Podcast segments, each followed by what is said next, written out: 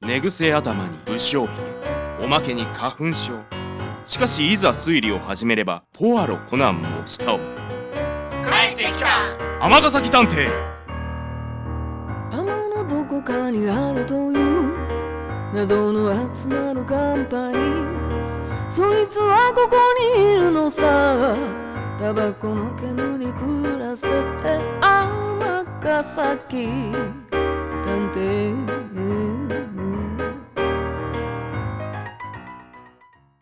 第38話「覗き魔から彼女を守れ」前編こんにちは園田啓太ですいつもなら学校が終わるとダッシュで天崎探偵事務所に向かう僕ですが実は最近事情があってちょっと到着が遅れてしまいますすいません遅くなりまし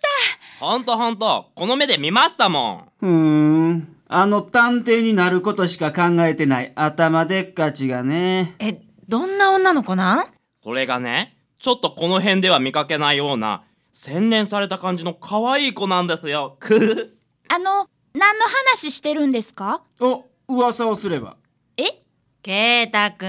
やるやん。先輩ったら、やらしいですよ。ちょちょっと何なんですか皆さん隠したって無駄ですよ。調べはついてるんですからね。何も隠し事なんてしてません無駄無駄無駄無駄無駄無駄無駄先輩、3学期始まってから毎日、可愛い女の子と下校してるでしょ。どうしてそれをやっぱりほんまなんや。僕はたまたま先輩が始業式の帰りに女の子と歩いてるのを見かけて以来毎日待ち伏せしてつけてたんですからねいや、それはどうかしてるぞ、お前。でも、なんか私は嬉しいな。ケータくんもついに恋に目覚めたんやね。生意気な。もうちょっと皆さん僕の話聞いてくださいよあようやく吐くんですね確かに最近毎日同じクラスの女の子と一緒に下校していますでも1月中だけの約束なんですえ新学期の初めに転校してきた女の子なんですけどたまたま家がこの事務所の近くなので先生に頼まれて慣れるまで一緒に帰ることになったんですそれだけですああ、そういうこと。ふん。まあ、そんなとこやとは思ったけどな。本当にそれだけですか下心少しもないんですか小五の坊主に下心も上心もあるか。もうへっぽこさんはうるさいなお客さんかな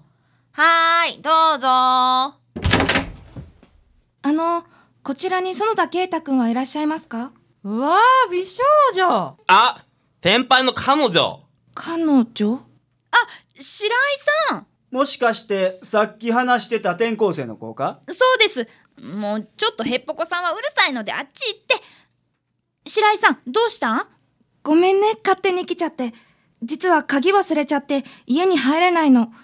お母さんはまだまだ帰ってこないし、この辺よくわからないから、行くところもなくて、それで、そうやったんやほな、お母さん帰ってくるまでここで待ってたらでも、お仕事の邪魔になるんじゃ。いいよ、いいよ。依頼人どうせめったに来おへんし。おい慣れ初めも聞きたいですしへっぽこさん気にせんといてねうん、あったかいココアでも入れてあげるわ。えー、っと、白井かすみです。かすみちゃんね。名前も可愛いな。どこから来たん横浜です。わあ、おしゃれ。でも大丈夫横浜からの雨。ギャップすごいやろいえ、そんな。あのー、あれ、またお客さん。はーい。失礼します。天ヶ崎先生にご相談したいことがありまして、どうも、私が探偵の天崎です。あ、さあ、中へどうぞ。香り、コーヒー二つ。はいはい。ごめんな。お客さん来ちゃった。いえ、すいません。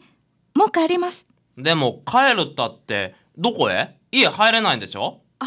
じゃあ僕が今からこの辺り案内するわ雨もいいとこいっぱいあるから園田くん、ありがとう。お願いね。初デートですねうひじゃあ行こっかうん。皆さん、ありがとうございました。失礼いたしました。どうぞおかけください。すいません。お取り込み中に。いえ、ガキどもの戯れですわ。さて、ご依頼の内容は何ですかなええ実は最近誰かにうちを覗かれているような気がするんですの、覗きもう少し詳しくお聞かせいただけますかはい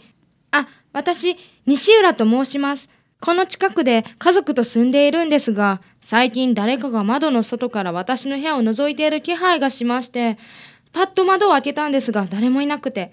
それがここ数日ずっと続いているもので気持ち悪くてうわー怖いな毎日ですかええ、ほぼ毎日だと思います。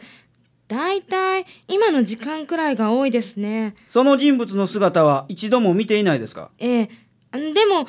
おそらく背の高い男だと思います。おおそれはまたどうして私の部屋は2階なんです。でもうち自体が坂に面して立っているので背の高い男性ならかろうじて覗けるぐらいの高さに窓があるんです。なるほど背の高い男。大きなヒントになれそうですね。一方その頃僕は白井さんと一緒に事務所の近くの公園のベンチでお話ししていましたそっかそれで天に引っ越してきたんやねうんお母さんと二人で知らない土地で寂しいよねううんもともとお父さんは出張多くてあまり話してなかったし私お母さん大好きだし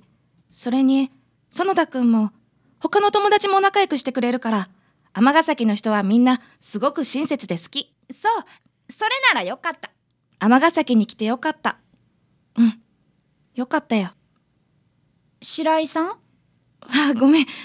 本当に尼崎は好きなのただただピアノがないのが辛いのさてと五郎さんどうすんのまあとりあえずは現地調査からやなえ張り込んでとっ捕まえるんじゃないんですか気配だけやろほんまに覗かれてるかどうかもわからんやろが西浦さんのただの勘違いかもしれんってことちょっと五郎さん女の勘舐めすぎちゃうあのな勘だけで何でもかんでも動いてたらこっちも身が持たんわええやんかどうせ暇なんやからか弱い女の子が覗き魔に怯えながら暮らしてるなんてかわいそすぎるやんかほな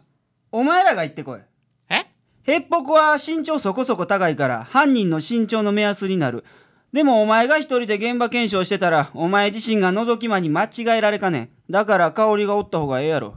なるほど二人で張り込みでも何でもしたらええ俺は寒いからここおる覗き魔見つかったら電話してくれはいはいわかりましたよ行くよヘッポコは、はい。ピアノうん小さい頃からずっと習ってたの前のうちにはお気に入りのピアノがあっていつも弾いてた